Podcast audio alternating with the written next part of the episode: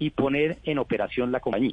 Eso le iba a preguntar, doctor Giraldo, porque al final, y usted lo sabe, un negocio como este es, es fuerte en capital, tener una red de más de mil tiendas y, mantenerla y la distribución, la logística es complicada. Ustedes tienen también un tema con los empleados, pero de alguna manera usted debe saber más o menos cuánto podría costar eh, poner a, rodar nuevamente la compañía. Seguramente no en su eh, magnitud en lo que tenía, pero para empezar, ¿cuánto necesitarían? Mire, esto, esto es como la maquinaria de un reloj. Para poder andar o para poder poner en funcionamiento la compañía hay que tener varios elementos funcionando. El primero, los gastos administrativos o los gastos básicos de los empleados y los cánones de arrendamiento hay que sacarlos y poderle dar tranquilidad a esos empleados y a esos dueños de los locales que aún hoy no entienden qué es lo que estamos haciendo y piensan incluso que esto es el señor Olmi en cuerpo ajeno. No, yo les aclaro, no es eso. Yo no conozco al señor Michel Olmi, nunca lo he visto. Yo lo que estoy intentando es, en vez de meternos en campañas políticas que dicen que hay creación de empleos y no sé más cosas, esto es real.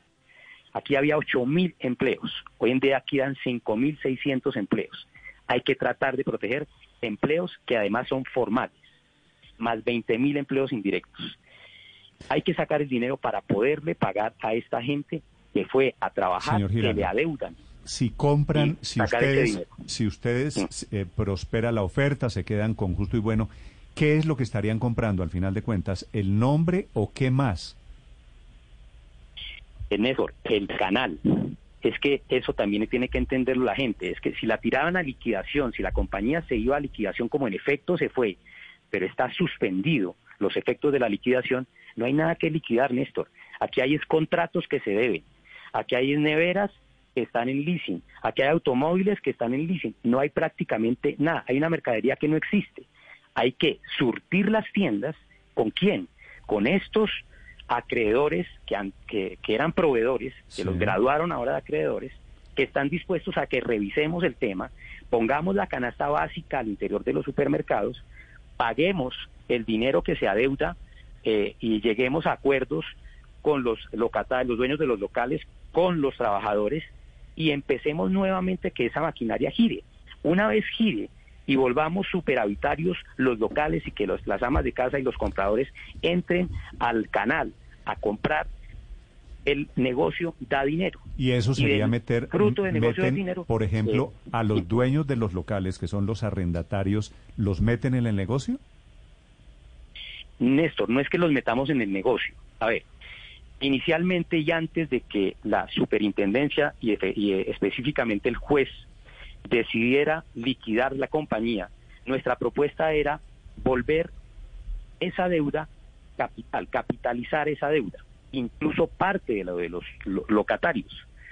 Lo que ocurre es que los locatarios, los dueños de los locales, mm. eh, hace más de 14 meses no perciben ni el canon de arrendamiento, ni tampoco les Por eso, pero lo que quiero, lo que quiero saber es, se juntan ustedes los proveedores, básicamente cambiando deuda por futuro, ¿cierto? Así es. Meten, ¿serían también socios los dueños, los locatarios, lo que usted llama los, los arrendatarios? Los dueños de los locales. Si ellos quisieran, sí.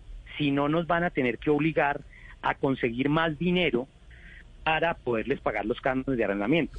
Un dueño de un local lo que quiere es tenerlo alquilado. Lo quiere tener alquilado y que le paguen su canon de arrendamiento. Por ahora, lo que estamos intentando es entender bien cuáles son las cifras que deja la compañía, ¿Qué acuerdos podemos lograr con los proveedores? ¿Qué acuerdo podemos lograr con los dueños de los locales y con los empleados? Mostrarles el modelo, hacer una administración absolutamente diáfana, transparente, que puedan entender cuánto se vendió, cuánto entró, y luego meter el dinero o al mismo tiempo, porque por eso les digo, esto parece como una maquinaria de reloj, meter el dinero de los fondos y sacar adelante el negocio, salvar los empleos y salvar el canal. Doctor Giraldo, ayer manifestaba y, proponía el doctor Monroy que para que los dueños de locales se metieran a este cuento y apoyaran esta, esta nueva idea, inclusive se podría pensar en un modelo en que pudieran participar eh, de un ingreso fijo por el arrenda. Exacto, y un ingreso variable producto de las ventas. ¿Cree usted que eso podría ser viable para, para que ellos se metan en este cuento, para que participen de esta reorganización? Sin duda, es que, reitero, el modelo eh, financiero de negocios de este tipo eh, está por, por darse, por hacerse.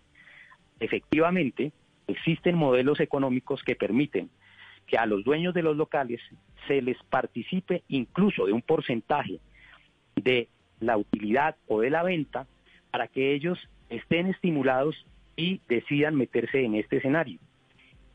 Y efectivamente hace parte de las ideas que queremos aplicar.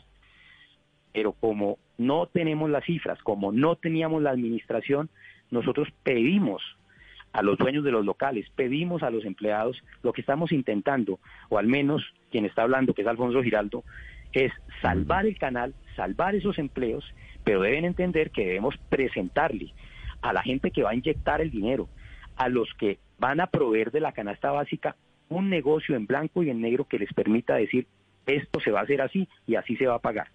Entiendo. Pues esperemos porque esta es apenas una posibilidad que están haciendo tal vez para salvar a una empresa que tiene muchos empleados, que seguramente habrá mucha gente contenta por lo menos con la posibilidad. Efectivamente estamos hablando de arrendadores, lo que usted llama locatarios, de los proveedores, que son los que suministran los productos que se venden allí en Justo y Bueno, intentando salvar lo que se pueda de una cadena comercial.